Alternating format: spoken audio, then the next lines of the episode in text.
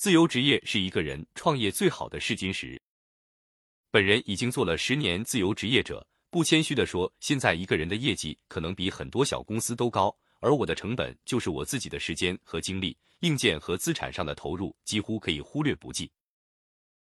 不少人通过互联网联系我，表示想要和我一样在家办公，想要做自由职业者，但又不知道从何入手。其实我理解，自由职业应该是全职职业的升华。如果你本身在自己的全职工作领域积累了足够的技能、经验和资源，自由职业就是一个自然而然的事情。无非就是转变一个角色，把之前帮公司和老板做的事情，现在直接面对终端客户帮自己做。我很边有很多这样的成功案例。比如十几年前，因为工作关系认识的朋友，那时候大家都是打工仔，现在都在各自的领域从事自由职业，有设计师、律师、建筑师、舞蹈家，包括我本人从事的互联网运营自由职业。所有这些人都是在各自领域深钻了五年以上，职业进入瓶颈以后，自然而然的走上自由职业的道路。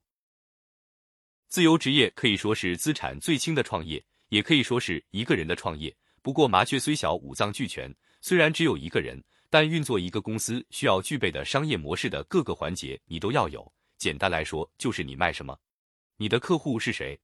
你怎么卖，策划、销售、实施、服务、售前、售中、售后一个都不能少。以前在公司时一个团队做的事情，现在可能需要你一个人饰演多角。所以说，自由职业其实是非常锻炼人的过程。除了熟练这些具体的技能，还要承受业务不确定性和财务压力带来的焦虑。以及自我管理的驱动力和自控力，也就是说，除了劳其筋骨，还要磨练心智，并不是说你掌握了一项技能就能顺利的从事自由职业，因为技能只代表你有了可销售的东西，但能不能销售出去和能不能销售给更多的人就是另外一回事了。而这种策划、营销能力是一种底层的基础能力，不管你做什么行业，它都很重要。这也是为什么很多中年程序员想要做自由职业却迟迟不成功的原因之一，就是他们不具备营销自己的能力。自由职业可以说是从职业通往创业的试金石。如果你能做几年成功的自由职业者，未来创业的成功率无疑会大幅度提升。而自由职业也是试错成本最低的创业方式。实在难以为继的话，大不了回去上班，基本上不至于因为创业而负债甚至破产。做不好回去上班，做好了进一步扩大开创自己的项目，可以说是进可攻退可守。